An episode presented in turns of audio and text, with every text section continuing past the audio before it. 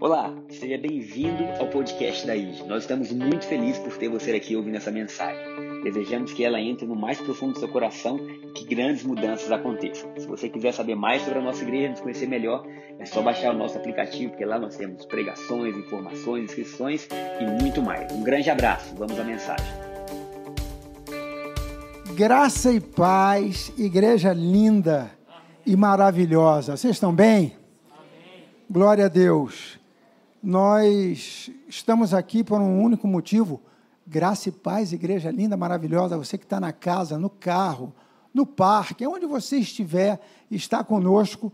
Seja abençoado, que essa palavra toque profundamente seu coração. Amamos vocês, estamos todos juntos.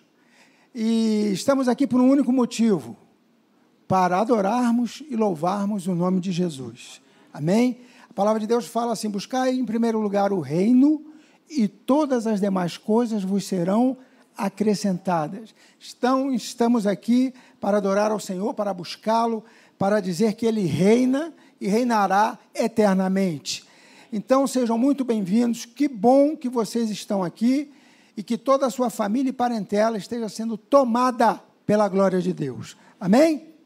Bom, hoje eu fiquei com a, a, o, a quarta pregação, né? a respeito do um reino em expansão. É o nosso quarto domingo. O pastor Gabriel, quando começou essa campanha, ele disse que seriam quatro domingos. Então chegamos ao quarto, mas não significa que nós vamos parar de pregar a respeito do reino em expansão, porque esse reino que nós vivemos, ele sempre estará em expansão.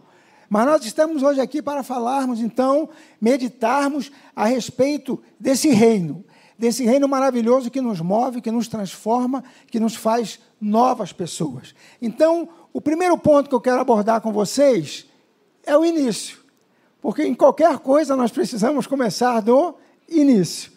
E eu peguei algumas referências bíblicas, não esgota o início daquela proclamação que havia a respeito do reino. Eu peguei só uma passagem aqui, mas existem outras tantas quando o próprio Jesus falava: Arrependei-vos, porque está próximo o reino dos céus. Mas eu peguei uma passagem, eu quero começar esse o início, o ponto 1, lá em Mateus 16, versículo 18. Ah, essa aqui eu não tinha visto. Muito linda mesmo. Maravilha. Foi você quem fez? Olha, você é um sucesso. É porque ontem à noite eu passei para ela e eu não tinha visto as artes. Glória a Deus. É, diz assim, Mateus 16, versículo 18. Pois também. Ah, ok. Os versículos anteriores, Jesus vira para os seus apóstolos e fala assim para os seus discípulos, e diz assim: Quem diz o povo que eu sou? E aí eles respondem: Alguns falam que tu és Elias, outros Jeremias, ou alguns dos profetas. E aí Jesus vira para eles e. E quem é? Quem eu sou para vocês? E Pedro, glória a Deus pela vida de Pedro. A gente às vezes fala né, que Pedro, Pedro fala muito. A respeito do reino, não se preocupe, pode falar muito. E Pedro falou assim: Tu és o filho de Deus.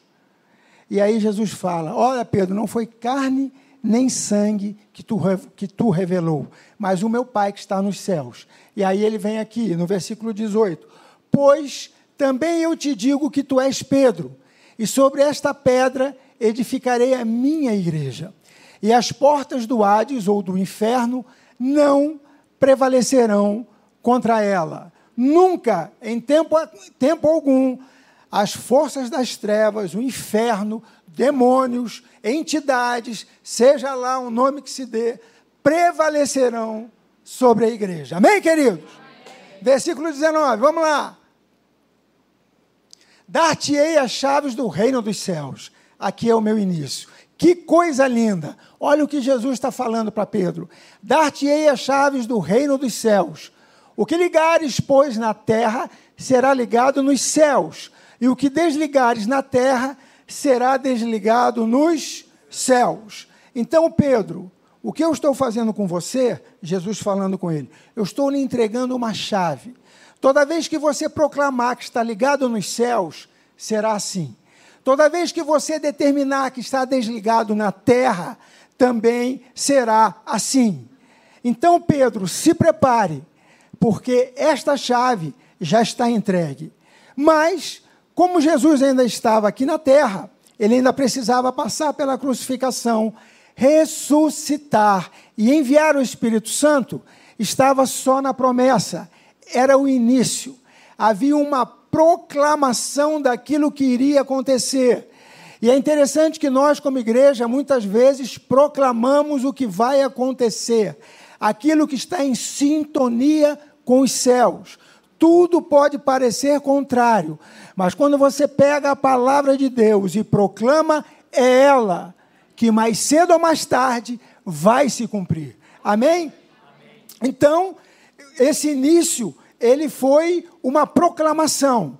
O tempo passa, os discípulos de Jesus andam com ele durante aqueles três anos e meio, são é, estabelecido, estabelecidos como apóstolos, né? E eles saem para proclamar essa verdade, essa cultura, até que, quando Jesus ressuscita, ele aparece aos seus discípulos novamente, agora ressuscitado, e passa 40 dias com eles. Isso está em Atos capítulo 1. E nesses 40 dias, queridos, 40 dias, ele fala com os discípulos, ele conversa com os discípulos só coisas concernentes ao céu, ao reino de Deus ele conversa 40 dias, e aí eu acrescento 40 dias e 40 noites. Porque, queridos, a experiência que aqueles homens tiveram, vendo Jesus sendo crucificado, e agora vendo Jesus ressuscitado, ressurreto, na frente deles, conversando com eles a respeito do reino, eu acho que eles nem dormiram. Então foram 40 dias e 40 noites. E quando um estava para querer cochilar, o outro catucava a corda, mano, que a gente não sabe até quando vai. Ei, rapaz, acorda, vai lá lavar o rosto. E aí voltava de novo, 40 dias, queridos, falando sobre as coisas dos céus. E aí, logo em seguida, o Espírito Santo orienta aqueles onze para que chamassem Matias e formassem novamente os doze apóstolos. E Jesus, nessa conversa com eles, durante os 40 dias, fala assim: Olha, vocês vão permanecer em Jerusalém, até que do céu sejais revestidos de poder. Até que do céu sejais revestidos de poder. Queridos, hoje nós temos uma referência que é do céu que vem. Mas essa conversa com eles, naquele tempo, era o início de tudo. Eles nunca tinham ouvido a respeito disso. Quer dizer, eles já haviam ouvido. Mas sabe quando você escuta algo que você acredita que não é para você? Eu acredito que eles estavam vivendo isso. Mas eles foram obedientes. Eles foram para o cenáculo e ficaram reunidos. Em torno de 120 pessoas. Os doze apóstolos, Maria, mãe de, de Jesus, Maria Madalena e para 120 pessoas no cenáculo.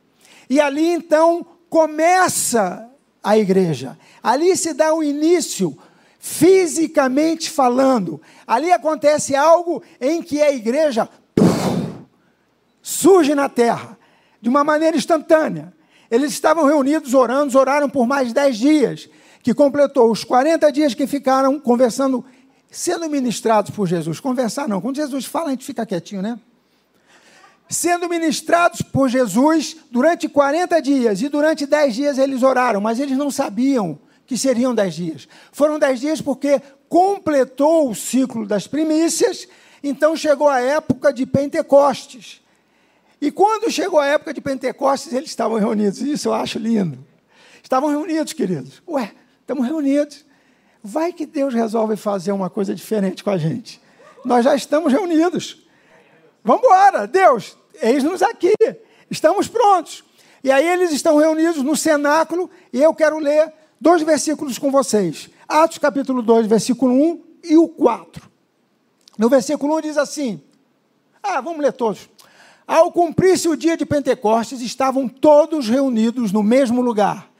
Versículo 2: De repente veio do céu um ruído, como que de um vento impetuoso. E aí, queridão? Esse ruído, como de um vento impetuoso, é o reino de Deus chegando. Porque é a forma deles expressarem o que aconteceu. Imagina você vendo algo acontecer sobrenatural onde você está e você tenta trazer referências para que aquelas pessoas que não estavam lá possam entender o que aconteceu. Na verdade, era o reino chegando, mano.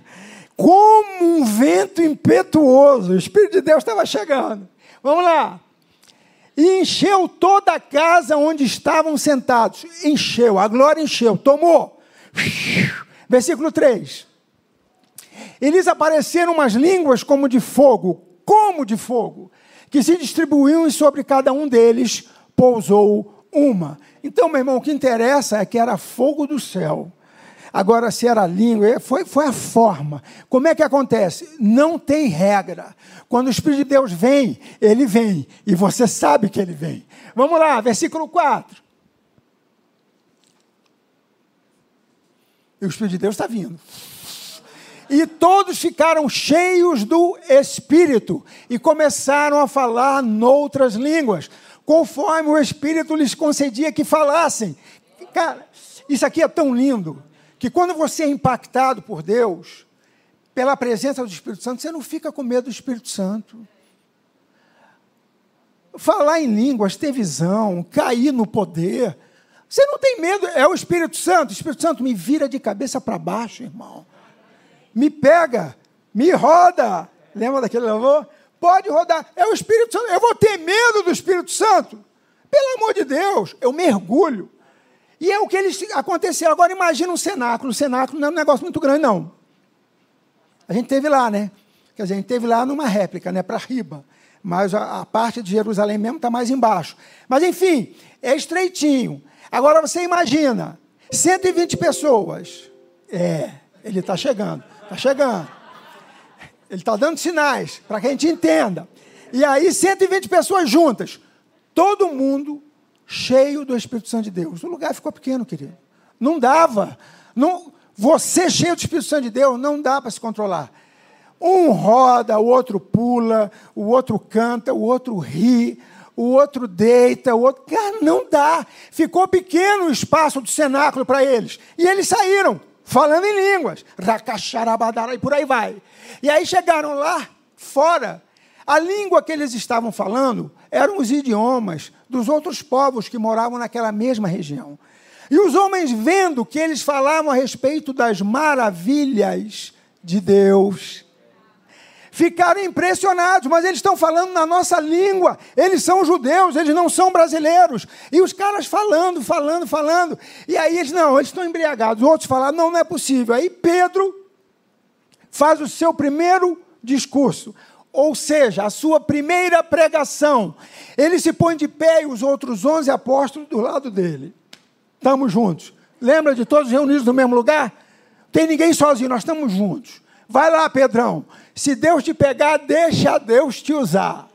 Não adianta se esconder, o anjo vai buscar você. 1 Coríntios 12, ok.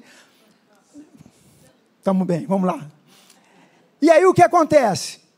Pedro levanta e fala: varões israelitas, tem uma coisa para dizer para vocês. Nós não estamos bêbados. O que está acontecendo agora é a promessa de Joel, que o Senhor derramaria do seu espírito sobre toda a carne e profetizariam e teriam visões. É isso que está acontecendo. E conforme ele começa a pregar a palavra, já vem aquele constrangimento nos que estão ouvindo. E eles falam: o que faremos então para desfrutarmos disso, para sermos salvos? E Pedro fala: olha, arrependam-se e vocês serão salvos. E aí começou a igreja. Depois desta pregação de Pedro, queridão, olha, eu não conheço ninguém Primeira pregação de Pedro, sem propaganda anterior, sem nada, sem panfletagem, sem anúncio, televisão, rádio, nada. 3 mil se converteram. 3 mil. Imagina que pregação, imagina que expressão física da igreja nessa terra. Era o início, era o início do reino em expansão. O reino estava começando a crescer. Ali ele surgiu e começou a crescer. E foi aquele Pentecostes, queridos. Mas, para nós mantermos essa experiência de estarmos com o Espírito Santo, de estarmos vivenciando esse reino que Deus nos deu, porque quando Jesus estava na terra, ele falava assim: arrependei-vos, porque está próximo o reino de Deus. Então nós temos o reino, nós usufruímos do reino, nós pregamos o reino, nós estamos aqui por um reino, porque nós somos cidadãos deste reino. Isso nos identifica. E o segundo ponto que nós precisamos ter para mantermos a, a, o desfrutar, o viver nesse reino, mantermos o caminho, é o único caminho. É o segundo ponto. E aí, parabéns, Juliana, mais uma vez. Olha que arte linda. O único caminho. E a nossa vida é assim mesmo. Nós temos o caminho a seguir. Que Deus fala, vai por esse caminho aqui. Mas olha o tanto de espaço que a gente tem para inventar a história do lado, de um lado e do outro. Mas só existe um único caminho. E de que forma nós podemos nos manter nesse único caminho? Só uma forma: tendo a revelação de quem Jesus é. A única forma de nos mantermos no caminho, com C maiúsculo, é termos revelação de quem Jesus é. Porque quando nós temos revelação de quem Jesus é, olha, é, é, é tão assim, é tão importante nós entendermos. Vocês se lembram da conversa de 40 dias? Jesus estava preparando aqueles discípulos. Ele estava preparando todos, não só os apóstolos, mulheres, homens, todos aqueles que estavam lá. Olha, deixa eu falar uma coisa para vocês. Vocês vão vivenciar algo que nunca ninguém vivenciou. Os profetas desejaram viver esse dia que vocês vão viver e que nós estamos vivendo. Então, quando a gente percebe que nós precisamos de revelação, é uma, é, é, um, é, um, é uma, como é que eu poderia colocar?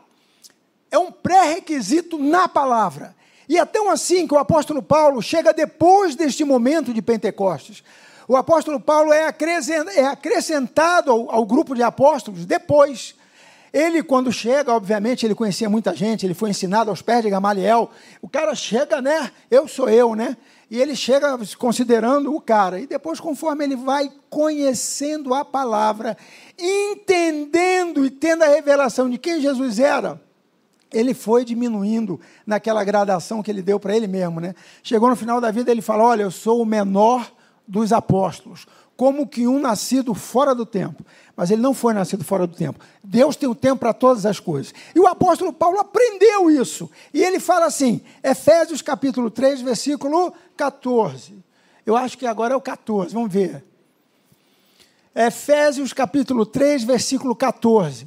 Diz assim: Por esta razão, apóstolo Paulo orando, por esta razão dobro os meus joelhos perante o Pai, do qual toda a família nos céus e na terra toma um nome,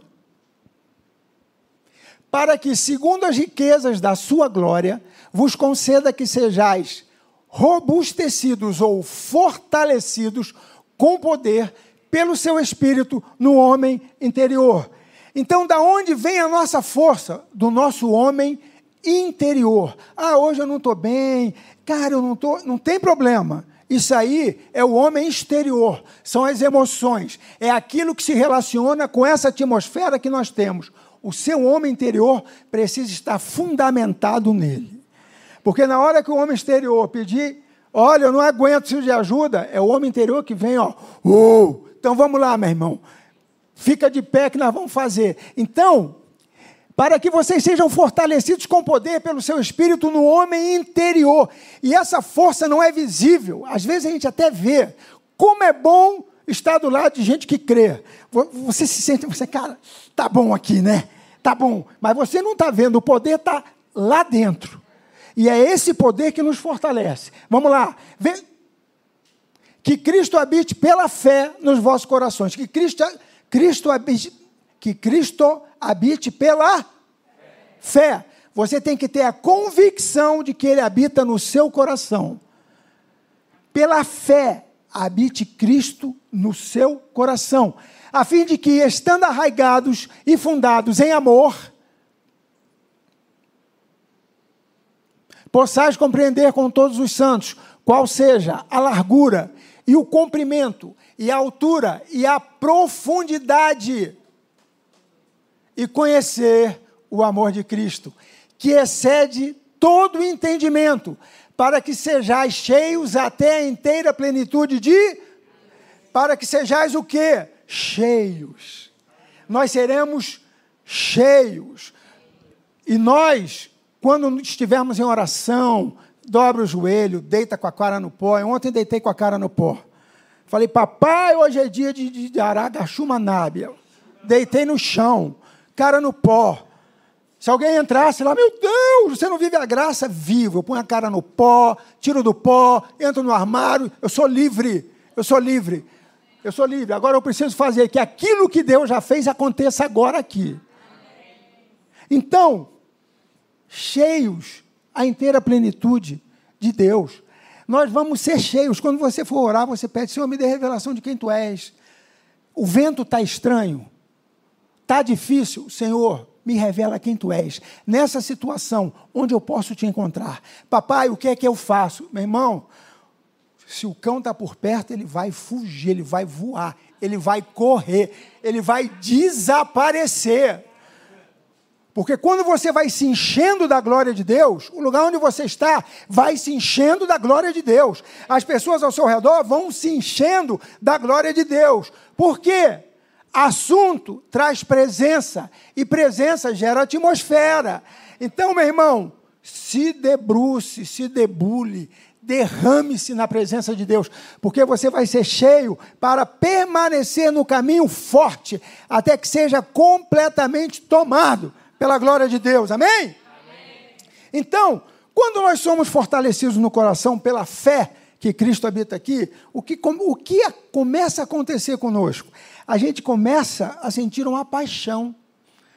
Você já ficou apaixonado? Já. E você está apaixonado. Às vezes você está distraído. Mas se der uma fagulhada, aí você, meu Deus, você chega a arrepiar, daquele friozinho no estômago. Uh! Né? Esses dias eu estava. Não, não vou. Bora. E aí. Não, mas é porque senão vai assustar os irmãos que ainda estão no, no processo de entrar no casamento. Eu estava conversando com uma discípula e ela falou assim: bom nós estarmos apaixonados, porque quando chega o amor, é porque é trabalho, irmão. Tem que cuidar do marido, cuidar das crianças. A gente estava falando de casa, né? Então, quando está na paixão, tudo é um sonho. Nosso, nossa casa, meu amorzinho tal. Eu vou comprar um carro vermelho com um banco de couro azul. Só para você não combinou, não, mas é mais ou menos isso aí. E é paixão. Aí, quando vem o amor, é conteúdo, né, queridão? Vamos lá, agora é amor, é decisão. A paixão já está, não está assim então. Mas quando nós estamos apaixonados por Deus, nós fazemos qualquer coisa. Quando estamos apaixonados por Deus, nosso coração arde. Arde, começa a queimar. A gente, é o inexplicável. É, é, é todo mundo, é todo mundo aqui fazendo, servindo. Eu estava falando há pouco com o Tiago, o Tiago. Eu falei, Tiagão, vamos lá, vamos amanhã. Ele falou, vou, vou, vou, mas infelizmente faleceu o pai de um amigo nosso por problema de câncer e tal. E ele teve que ir no cemitério. Aí ele foi para o cemitério e quando eu saio aqui, ele está aqui. Eu falei, rapaz, você veio? Ele falou, é, fui, fiz o que tinha que fazer e vim para cá adorar o Senhor, servir ao Senhor. O apoio está precisando de, de, de ajuda. Paixão, meu irmão. Paixão. É paixão. Então é essa paixão que nos move, é essa paixão que nos move como igreja, como, enfim, como aqueles que querem fazer a vontade de Deus. E é tão assim que há uma passagem na Bíblia, é, até em Lucas 24, não precisa pegar não, Bianca, eu vou falar aqui. É quando dois discípulos, depois da morte de Jesus, eles ficam entristecidos. Morreu o mestre. E eles saem em direção à cidade de Emaús e saem em direção da cidade de Emaús falando daquilo que eles estavam vivendo. Eles estavam tristes e um foi contaminando o outro com a tristeza, mesmo porque aquilo era uma realidade para eles. Eles haviam visto o mestre ser crucificado. E aí Jesus resolve encontrá-los. E Jesus, quando chega, ele chega, né? E aí ele chega e começa a andar do lado daqueles dois discípulos. E começa a falar das escrituras aos dois discípulos. E os dois discípulos começam a esquecer da tristeza. Até que no, no, no iníciozinho de tudo ele fala assim, porque quando Jesus se encosta, eles falam assim: sobre o que vocês estão falando? E aí eles viram para Jesus: será que só você que estava em Jerusalém não sabe? Será que só você não sabe do ocorrido em Jerusalém nos últimos dias? E Jesus era o próprio ocorrido, né?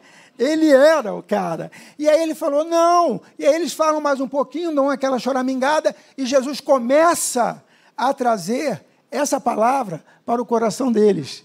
E em Lucas diz assim: que ele começa a discorrer, desde Moisés, passando pelos profetas, falando a respeito dele, Jesus. E aí, o coração daqueles discípulos começa a enlabaredar. Esse termo eu comecei a usar, eu nem sei se existe no dicionário. Se depois vocês quiserem pesquisar e me avisar, por favor, eu agradeceria. E eles começaram a ficar enlabaredados o coraçãozinho deles queimando, queimando, ardendo, e aquele negócio e tal. E, e aí eles estão chegando perto da cidade, que eles queriam ficar, eles viram para Jesus, é óbvio, mano, quando tu encontra um ser humano desse, tu não larga por nada. Vamos botar ele para ficar aqui em casa, não quer ficar com a gente, o céu, o, o dia já se põe, é perigoso estar por aí. Hum, é perigoso, hein? Jesus é perigoso estar por aí e tal. E aí Jesus entra na casa com eles, mas o coraçãozinho dele já está pegando fogo. E aí Jesus fala: agora eu vou dar o último, que é para eles saírem rodando assim. Aí ele fala assim: pega um pão, pega um vinho. Eles pegam. Quando Jesus parte o pão, eles têm a revelação de que aquela pessoa que estava com eles era o próprio Jesus. Uh! E quando o pão é partido, que ele é o mestre Jesus. Foi embora. Isso é bom para a gente. Sabe por quê? Para você viver apaixonado por Jesus, você não precisa estar vendo Jesus.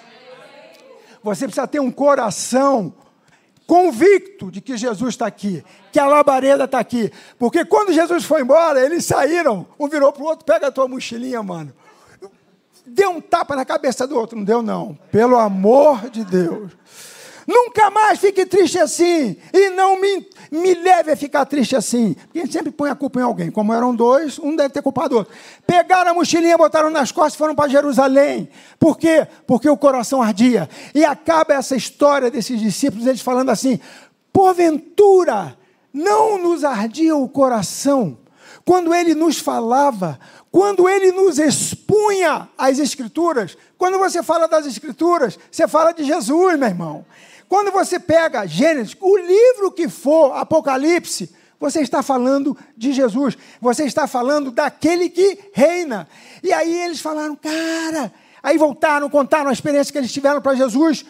Então que seja assim, não vamos sair do caminho. Permaneça firme. Quando o coração está ardendo, apaixonado por Jesus, quando o seu coração está ligadinho em Jesus, não tem desistência. Não existe tristeza, não existe desconexão, só existe presença de Deus. E eu não estou falando aqui que a gente tem que abstrair, nós sabemos exatamente o que está acontecendo aí fora, mas isso vai acabar em nome de Jesus. Nós temos a chave do reino.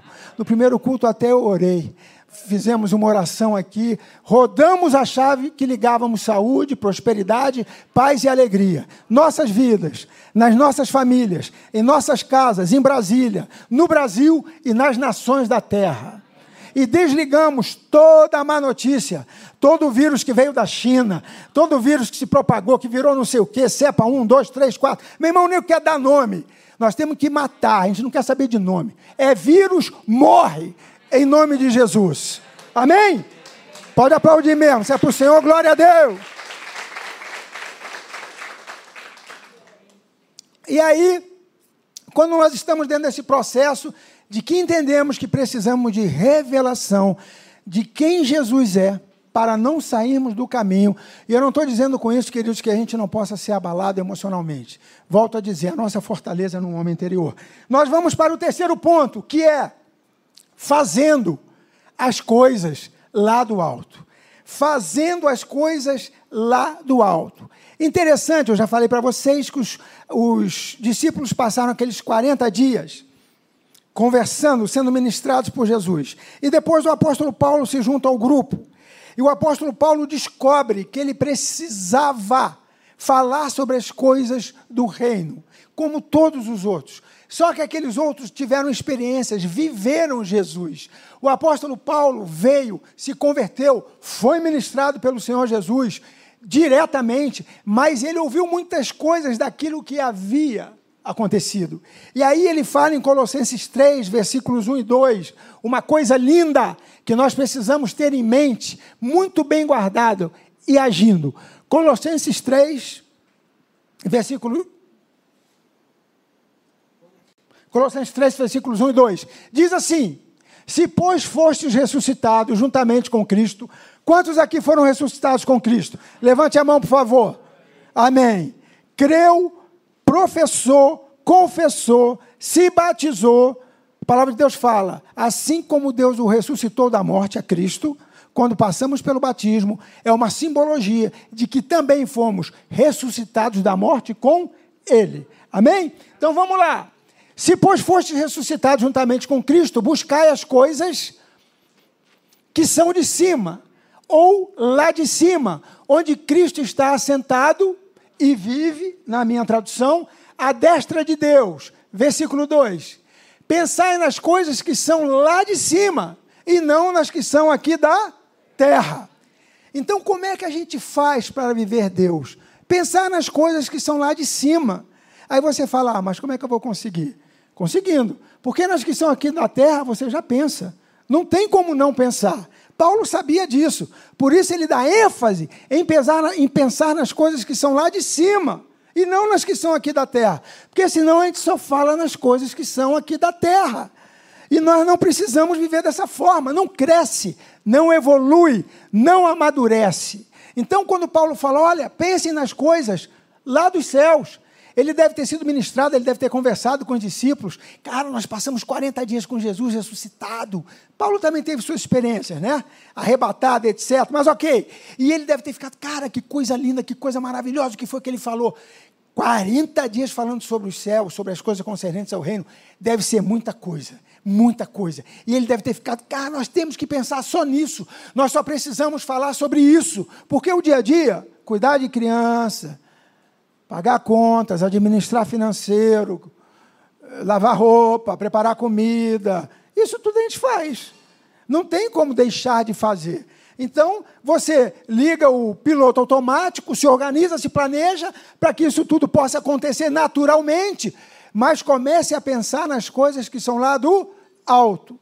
Quem já não ouviu aquelas irmãs, né? Eu, eu tive essa experiência, né? Elas falavam assim: quando eu lavo louça, eu vou orando pela família toda. E eu pensando recém-convertido, e como é que é isso? Vai lavando a louça e tal, e aí elas, Senhor, como eu estou lavando esse prato, lava a vida de fulano, passa o teu sabão espiritual e tal. E eu ficava pensando, rapaz, o cara pensa lá que mamãe está ali distraída na, na, na, pia lavando louça e a mãe intercedendo pelo cara, Senhor, da sabedoria e tal, enfim. Então, nós podemos e devemos estar orando o tempo todo, pensando nas coisas lá do alto. E aí vem um negócio tremendo. E aí estamos em Atos capítulo 3, versículo 1 fazendo as coisas lá do alto. Né? Atos capítulo 3, versículo 1. Olha só. Atos capítulo 3. Ele vem logo depois de Atos capítulo 2. Atos. Obrigado. Você entendeu a grande revelação. Atos capítulo 2, meu querido, foi quando a igreja surgiu. Pedro, João, os demais discípulos e aqueles que estavam no cenáculo e aqueles que foram impactados pela primeira pregação de Pedro já não são mais os mesmos. Pedro já não é mais o mesmo. Pedro já está cheio do Espírito Santo de Deus. E aí, olha o que acontece com Pedro. Pedro e João subiam ao templo à hora da oração, a nona. A hora nona, queridos, é três horas da tarde. Então, a gente chega à seguinte conclusão: Pedro já tinha ido no culto das nove, no culto de meio-dia, e estava voltando para o culto das quinze horas. Então, era assim mesmo, eles viviam assim. Eles tinham esse costume, eles foram ensinados de que eles deveriam ir ao templo para buscar Deus, para ministrar, enfim, para serem ministrados. Só que eles já estão em uma nova era. Cristo havia sido crucificado, havia ressuscitado e agora estava vivendo à destra do Pai. Então Pedro e João já não eram mais os mesmos. E aí eles estão chegando no templo, a hora nona, versículo 2.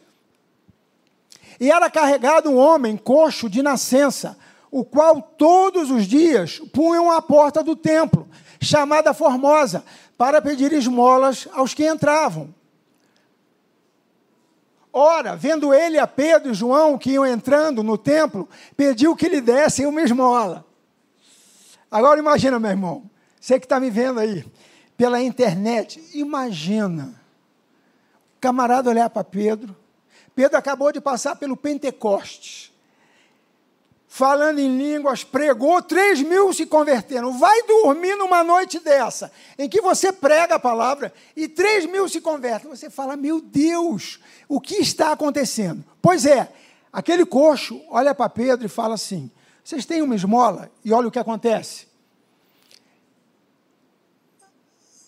E Pedro, com João, fitando os olhos nele, disse: Olha para nós.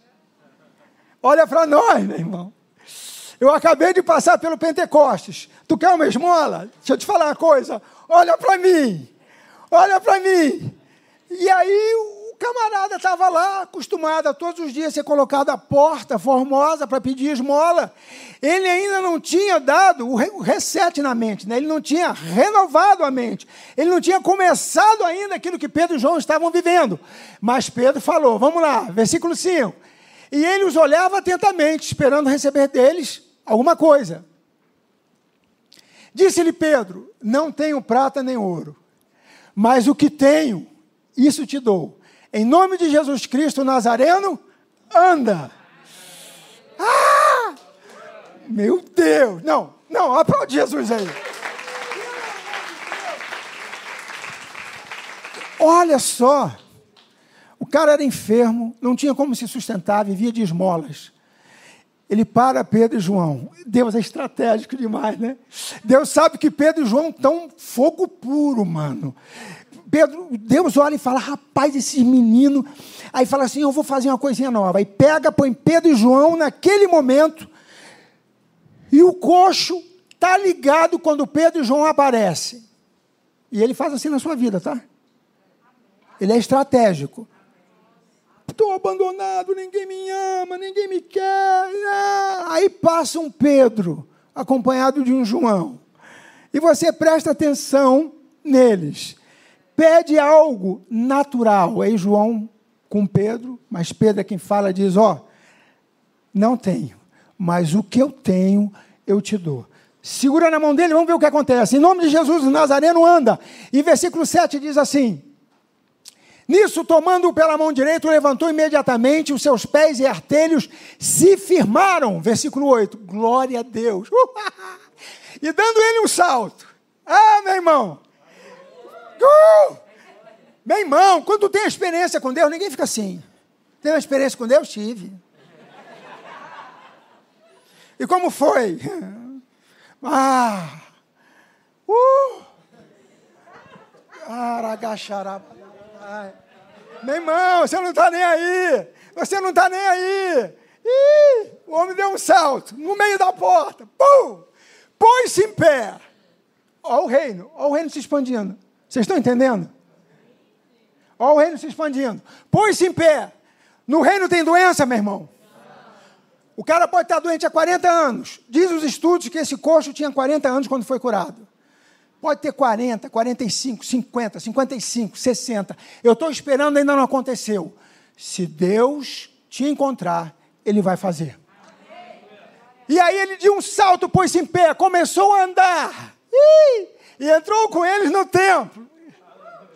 O templo naquela época, querida, era tudo assim, ó. Quietinho. O pessoal entrava, cada um levava as suas oferendas para sacrificar fora e no templo. E aquele homem saltando, andando, saltando e louvando a Deus, ele entrou no templo. Imagina o que, que virou aquele templo. Todo mundo olhou. E quando olharam, quem é que está fazendo barulho? Era o ex-coxo. Pulando, dançando, glorificando. Uh! Vamos lá, vamos ver, vamos ver. Olha lá, olha o que, que vira isso. Acabou o culto, acabou tudo. Ah, meu irmão, olha, olha lá. E dando todo o povo ao vê-lo andar e louvar a Deus. O cara não andava. Começou a andar. Ele não louvava a Deus, ele pedia esmolas. Começou a louvar a Deus. Aí o povo olhou e falou: ah, Isso não está bom, não. Vamos lá. Versículo 10: Reconheceu-o como mesmo que estivera sentado a pedir esmola à porta formosa do templo. E todos ficaram cheios de pasmo e assombro, surpresa, pelo que lhe acontecera. Versículo 11. Apegando-se o homem a Pedro e João, todo o povo correu atônito para junto deles, ao pórtico chamado de Salomão. O homem não largava mais Pedro e João. Falou: não, não solto mais, mano. Onde é que vocês vão? Cara, o que vocês fizeram comigo? Eu pedi umas moedinhas, olha o que vocês fizeram comigo. Ah! E ele grudado em Pedro e João. E Pedro e João foram para o pórtico. E todo mundo corre atônito. Para, para, o que está acontecendo? Que bagunça é essa no culto? Para. Para. Nós estamos na casa de Deus. Deus está se manifestando. Não pode. É, é interessante, né? Olha só. O povo frequentava o templo onde era a casa de Deus, até antes de Jesus ser crucificado, ressuscitado. Aquela história que já conhecemos. A casa era de Deus, mas eles determinavam como deveria acontecer dentro da casa de Deus. É como se você fizesse um aniversário e as pessoas determinassem, os convidados, como seria o seu aniversário. E aonde você podia sentar na sua sala e o que você podia fazer na sua casa. Meu irmão, um templo é a casa de Deus, ele faz o que quiser. Ele cura na porta, ele põe um cara pulando dentro, ele acaba com aquele o culto das 15 horas, acabou o culto, vai, olha lá o que, que eu estou fazendo. E o cara naquele Pentecoste, meu irmão, apegando-se o homem a Pedro e João, todo o povo correu atônito para junto deles, ao pórtico chamado de Salomão, versículo 12. Ih, aleluia! Pedro, vendo isso, disse ao povo: Varões israelitas, por que vos admirais deste homem? Vocês se assustaram com o milagre de Deus? Por que vocês estão assim, gente? Oxe, o que está acontecendo com vocês? Ou por que fitais os olhos em nós, como se por nosso próprio poder ou piedade o tivéssemos feito andar? Não olha para mim, não, hein? Olha para ele. O povo já procura alguma coisa humana, né? Então foram eles dois, Pedro e João. Pedro já fala, é, eu não. Foi ele. Eu só segurei na mão e mandei ele andar em nome de Jesus. Vamos lá. O tivéssemos feito andar, versículo 13. Vocês estão gostando? Amém. Quantos aqui estão acordados? Dá um glória a Deus. Ah, aleluia. Essa máscara é terrível. Eu olho para vocês só vejo o zoinho. Vamos. O Deus de Abraão, de Isaac e de Jacó, o Deus de nossos pais. Lembra da senhorinha limpando a louça? E o filhão arrebentado, eu sou o cara. A mulherada sai da frente, que se eu encostar, eu sou o cara. E a mãe lá orando: Ô oh, Senhor, tira essa imaturidade do meu filho, liberta ele da PG. E vai orando, né? PG não é progressão geométrica, não, queridos. É pomba gira. E vai orando, e vai, e daqui a pouco acontece algo na vida do filho, meu Deus, o que aconteceu comigo? Foi o Deus de Abraão, de Isaac e de Jacó, o Deus de nossos pais. Uh! Glorificou seu servo Jesus, glorificou a você, glorificou a sua vida. Aleluia. Aleluia. A quem vós entregastes e perante a face de Pilatos, negaste quando este havia resolvido soltá-lo. Quantas vezes, né, a gente nega Jesus? E já sendo crente, a gente acha que Jesus não é capaz de fazer determinada coisa. Jesus é capaz de fazer tudo. O que nós precisamos é entrar nesse, nesse reino e tirar de lá esse tudo que nós estamos precisando.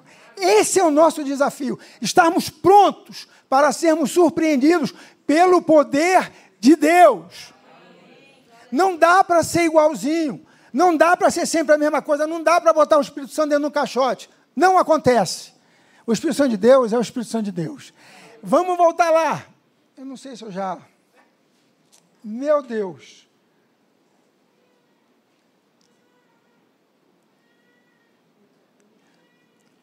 O Deus de Abraão, pá, versículo 14. Mas vós negastes o santo e justo, e pedistes que se vos desse um homicida. Versículo 15 e matastes o autor da vida. Ele hoje vive, oh, glória eternamente. A quem Deus ressuscitou dentre os mortos, do que nós somos testemunhas. Até aí. Então, queridos, olha que coisa maravilhosa. Pedro fez algo que ele havia visto. Pedro, durante três anos e meio, ele foi surpreendido pelo poder de Deus. Ele foi surpreendido por andar ao lado de Jesus. Cada milagre, Jesus manda eles irem no barquinho. Se lembram disso? Eles vão no barquinho. Se Jesus mandou, não vai ter tempestade. Mas teve tempestade. E quando eles estão no meio da tempestade, Jesus ainda vem andando sobre as águas. E eles, aterrorizados, eles falam: é um fantasma. E Jesus fala: não tem mais, sou eu. Então, Jesus deu uma experiência para eles tremenda, que se concretizou em Pentecostes. Quando chegou a Pentecostes, meu irmão, o reino entrou dentro deles. Aí Pedro começou a falar: Ei, olha para a gente, mas não olha com esse olhar de que eu posso lhe dar alguma coisa, mas olha com o olhar de que Deus vai fazer alguma coisa na sua vida. Então, ele foi treinado a tal ponto que chegou o dia que ele estava pronto para surpreender. E quando ele estava passando por aquela porta formosa, que aquele homem pediu algo para Pedro e João, Pedro deu como resposta aquilo que ele já tinha: tome vida do autor da vida. E aquele homem se levanta, é tomado e, e entra andando, saltando e louvando a Deus. Então, queridões, o principal desafio, um dos principais desafios é nós estarmos prontos para sermos surpreendidos. E, lugar, e igreja aqui é lugar de cura, libertação, salvação e poder de Deus. Então, que estejamos aptos para vivermos isso, que estejamos preparados para viver isso. E quando Deus chega em um lugar, queridos, olha, vou falar uma coisa para vocês. Quando a gente começa a pensar nas coisas do alto, e que Deus nos toma, sendo quando estamos lendo, ou quando estamos fazendo alguma coisa, conversando com Ele, cara, é tão bom, é tão lindo. É como se o coxo, em determinadas áreas da nossa vida, nós estivéssemos sendo levantados por Jesus para termos vida naquela área. Então tenha convicção de que aquilo que você precisa que mude na sua vida vai mudar, vai ser transformado, vai ser acrescentado, vai ser feito. Deus gosta de nos, de nos surpreender. Oh, é, é, eu tenho, depois que eu preparei essa palavra, eu falei assim, papai, que eu seja um facilitador de ver pessoas andando, saltando e louvando a Deus. Você já imaginou você chegar nessa igreja, obviamente andando, depois de andando, saltando e louvando a Deus? Você, eu ia pular, eu ia fazer como mais, estamos ali, então ali eu não faço. Mas imagina você entrando, saltando e louvando a Deus, gente. Pelo amor de Deus, o culto não começou, os ministros do louvor ainda não começaram a tocar, não tem problema, o seu culto já começou a sua adoração já começou. Deus já começou a lhe ministrar, que é o mais importante. A gente não vem aqui para ver nada, nós viemos aqui para receber o poder de Deus. Então, queridos, nós vamos ser aqueles que vamos ajudar as pessoas a andarem, a saltarem e a louvar a Deus. E quando salta, é porque está com convicção mesmo, está alegre, está feliz, sabe o que Deus fez, sabe o que Deus vai fazer e sabe que Deus ama, Deus o ama.